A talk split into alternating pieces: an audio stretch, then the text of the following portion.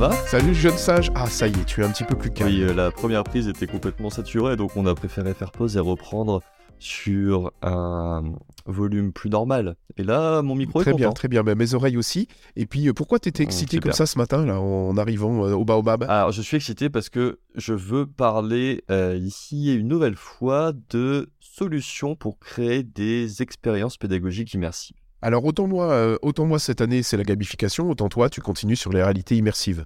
Oh, bah cette année, j'avais pas encore fait. Non, Non, alors, non. j'en ai déjà fait l'an dernier. Ah oui, tu nous rappelles ce que tu avais parlé- déjà fait puisque tu nous Ouais. as dit qu'on allait progresser un petit peu là-dedans. A- exactement. On avait parlé, le premier outil, je crois, c'était ThingLink, qui permettait d'utiliser des images 360 degrés et de rajouter des éléments interactifs dessus. Le deuxième outil dont on a parlé, c'était Marzipano. Alors, j'ai pas les numéros des épisodes, mais vous pouvez les retrouver sur notre site web, bien On les remettra, ouais. Marzipano qui permet d'aller un peu plus loin en venant combiner des images à 360 degrés pour créer des, des visites virtuelles dans lesquelles vous allez rajouter des, de l'interaction. Outil gratuit, mais avec des limites. Ouais, c'est ça. Donc on montait en complexité Ouais. et là tu nous as trouvé quelque chose d'un peu plus complexe, Ouais. mais d'un peu plus coûteux. d'un peu plus complexe, mais d'un peu plus coûteux, c'est vrai. Je vais vous parler d'un outil que j'utilise depuis quelques bah, années maintenant, qui s'appelle euh, 3D Vista. Alors en effet, pour répondre tout de suite à la question du prix, cet outil coûte 500 euros. Alors avec 500 euros, vous avez l'outil à vie. C'est pas un abonnement. Ça j'aime bien. Donc là, vous payez une fois 500 euros et vous avez cet outil à disposition sur votre ordinateur, PC ou Mac, peu importe, et vous allez pouvoir avec cet outil créer des expériences immersives. Ok, d'accord. C'est quoi la différence avec, euh, avec les outils précédents que tu nous as montrés? Bah, les outils précédents, c'était quand même assez limité. hein. Tu te souviens, à Marzipano, on pouvait rajouter quelques images 360 et on pouvait rajouter des petits points d'interaction, de la navigation entre les images, mais après on était limité et puis surtout on pouvait pas sauvegarder ses productions. Donc il fallait produire d'un coup et puis une fois qu'on avait fini, on, récupérait le, package HTML qu'on allait déposer sur un serveur, mais euh, finalement on était vite. euh, Enfin voilà, si on voulait modifier quelque chose, il fallait reprendre depuis le début. Enfin bon, bref, c'était assez contraignant. Là, avec 3D Vista, vous pouvez quand même aller beaucoup, beaucoup plus loin. Donc là, il a l'air euh, beaucoup plus complet, tu vas nous en parler. Ouais. Mais est-ce qu'il reste Mm. simple à utiliser ou bien ça devient... euh, Alors, non, ça devient pas une usine à gaz, puisqu'il y a un truc que moi j'aime bien quand on est assez, euh, quand on est novice sur ce type d'outil, c'est qu'il y a des templates qui sont intégrés. Un peu à la, ma- à la manière d'un génialiste, c'est-à-dire vous allez pouvoir récupérer, euh, enfin, sont intégrés dans l'outil plutôt des, des templates que vous allez pouvoir utiliser et pouvoir customiser en fait.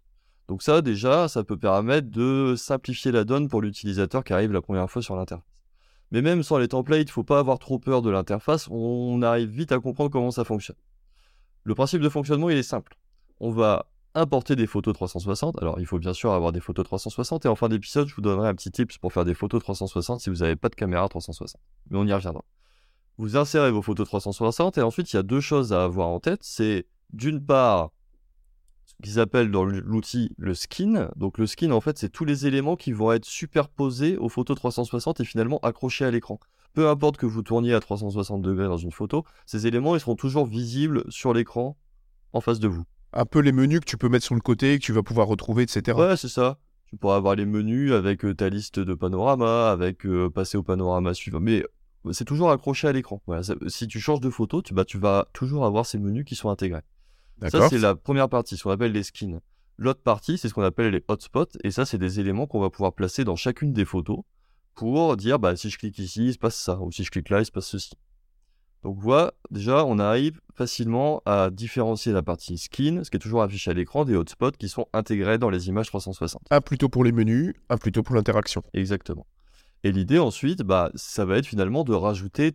Il y a vraiment beaucoup de possibilités avec 3D Vista. Donc on peut imaginer par exemple un hotspot où quand on clique, on va afficher un site web. Ou quand on clique, on va afficher un PDF. Ou quand on clique, on va aller à la photo suivante. Ou quand on clique, il va se passer ceci ou cela.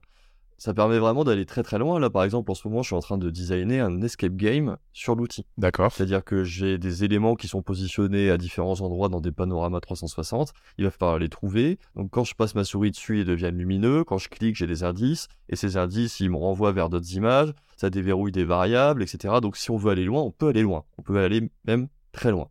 Il y a un truc qui est intéressant, c'est que alors déjà 3D Vista, ils, mettent souvent à jour leur logiciel, donc il y a souvent des nouvelles modalités, des nouvelles fonctionnalités qui arrivent. Là, la dernière en date, par exemple, ça a été la possibilité d'ajouter des modèles 3D.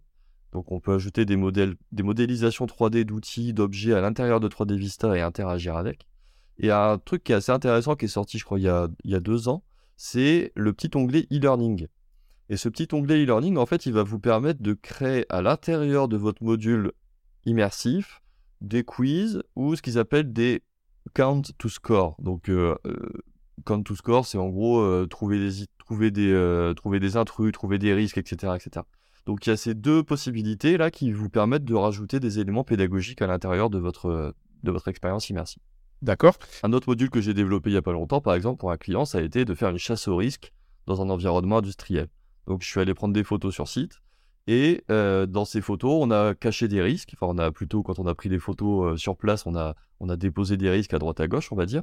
Et puis ensuite, dans le logiciel, ce que j'ai fait, bah, c'est que j'ai mis des interactions invisibles à l'œil nu sur ces risques. Et quand on passe sa souris dessus, ça devient visible. Et quand on clique, hop, ça rajoute des points sur un compteur. Et l'idée, c'était d'arriver aux 20 risques Ouais, donc tu peux vraiment faire des jeux et faire des escape games et carrément gamifier ah un peu la solution. Mais euh, Clément, c'est quoi le type de sortie que tu as? Ça marche sur PC Est-ce qu'on peut mettre des casques?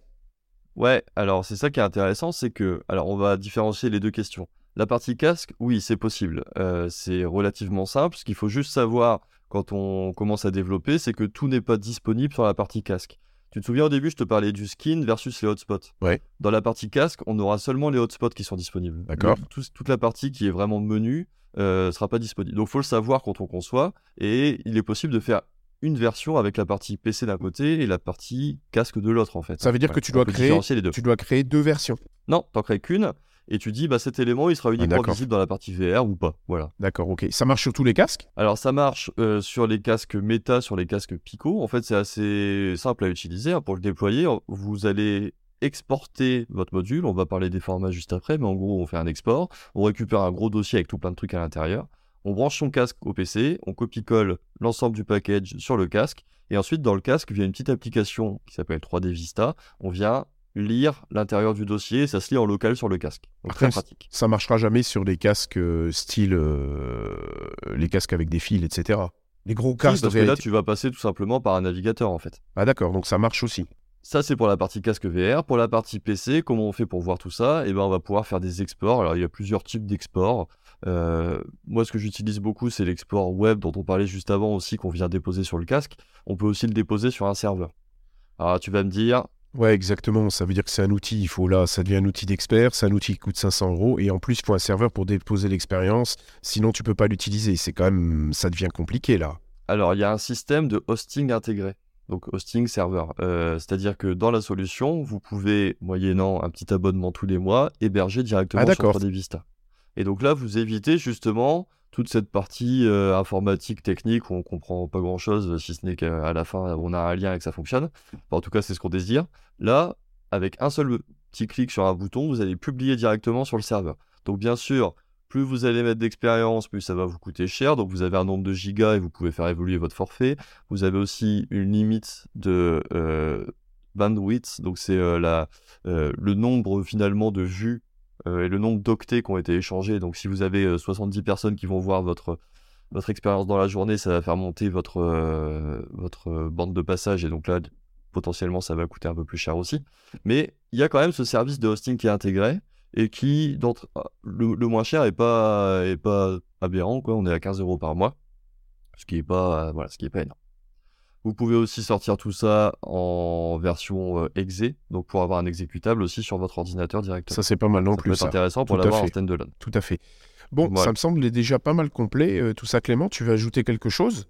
Bah, je veux juste ajouter que faut pas avoir trop peur de ce type d'outil. Alors oui, c'est un investissement, mais ce qui est quand même pas mal, moi je trouve, et euh, bah, je l'ai acheté à titre perso, quoi. c'est vrai que c'est un petit investissement, mais ça permet de faire énormément de choses. Moi je trouve ça super à 500 euros d'avoir un outil comme ça qu'on va pouvoir utiliser pour faire tout plein de trucs. Il y a plein de fonctionnalités. Je vous ai parlé de même pas 20% euh, des fonctionnalités, mais vous allez pouvoir euh, ajouter des vidéos 360, de la vidéo, des floor plans. Donc tu sais, c'est des plans vus de dessus pour te repérer dans ton expérience. Donc si tu cliques sur un bouton, hop, tu as la vue vue de dessus. Donc c'est intéressant quand tu fais des visites virtuelles avec tout plein de photos. Ça permet à l'utilisateur de se repérer par, par rapport au plan. Euh, vous allez pouvoir... Enfin bref, il y a vraiment tout plein de trucs. moi, ce que je vous conseille avant de d'investir dans ce genre d'outils, alors que ce soit le matériel ou bien, c'est de lire un livre pour voir ce qu'on peut faire avec la réalité virtuelle et comment on conçoit une expérience en réalité virtuelle. Est-ce que tu as un livre à nous conseiller, Clément? Euh, J'imagine que tu parles du livre que j'ai coécrit avec Benjamin, à qui je passe le grand bonjour, qui s'appelle Concevoir et diffuser une expérience de formation immersive. Ah non, je pensais pas celui-là. Non, je rigole. Et donc il y a un livre qu'on a sorti en effet avec Benjamin il y a deux ans sur euh, les usages pédagogiques et surtout comment concevoir en se basant sur, la, sur le modèle ADDIE, comment concevoir finalement de A à Z une expérience immersive pédagogique. Donc ça peut vous donner des idées. En tout cas, ce qui est important, c'est que le livre, il coûte une vingtaine d'euros. Et moi, je vous conseille de commencer par le livre avant de commencer, puisque là, euh, Clément est venu avec des outils qui commencent à coûter quand même un petit peu d'argent. Et tout le matériel, on voit qu'on va tourner autour des 700 euros. Donc ça veut dire qu'il faut avoir des clients hein, quand on est indépendant. Enfin, il faut, faut avoir, euh, voilà, il faut avoir de, finalement un revenu avec tout ça. Et, qu'est-ce qu'on peut faire avec la réalité virtuelle? Et c'est pour ça que le, le livre a une vingtaine d'euros. Je me souviens plus du prix de vente exact. Euh, bah, c'est le premier investissement à faire. Bon, euh, on a trop parlé, Clément. Moi, je suis épuisé. Ouais, je sais, mais tu sais, moi, les réalités immersives, ça me. Wouh Ça m'émoustille. Calme-toi, tu, vas, tu vas encore faire péter le micro. Oui, je me calme. Bon, en tout cas, j'espère avec ces épisodes sur les réalités immersives que ça démystifie un peu tout ça et que ça permet euh, peut-être aussi de, de démocratiser l'utilisation et, la conception. À bientôt Clément. Merci à toutes et à tous. Merci Olivier. Et on se retrouve comme d'habitude sur notre site web rendez-vous-interdigital.com et sur les réseaux sociaux LinkedIn, Facebook et Twitter. J'ai rien oublié J'ai rien oublié. Salut, salut. Salut jeune sage.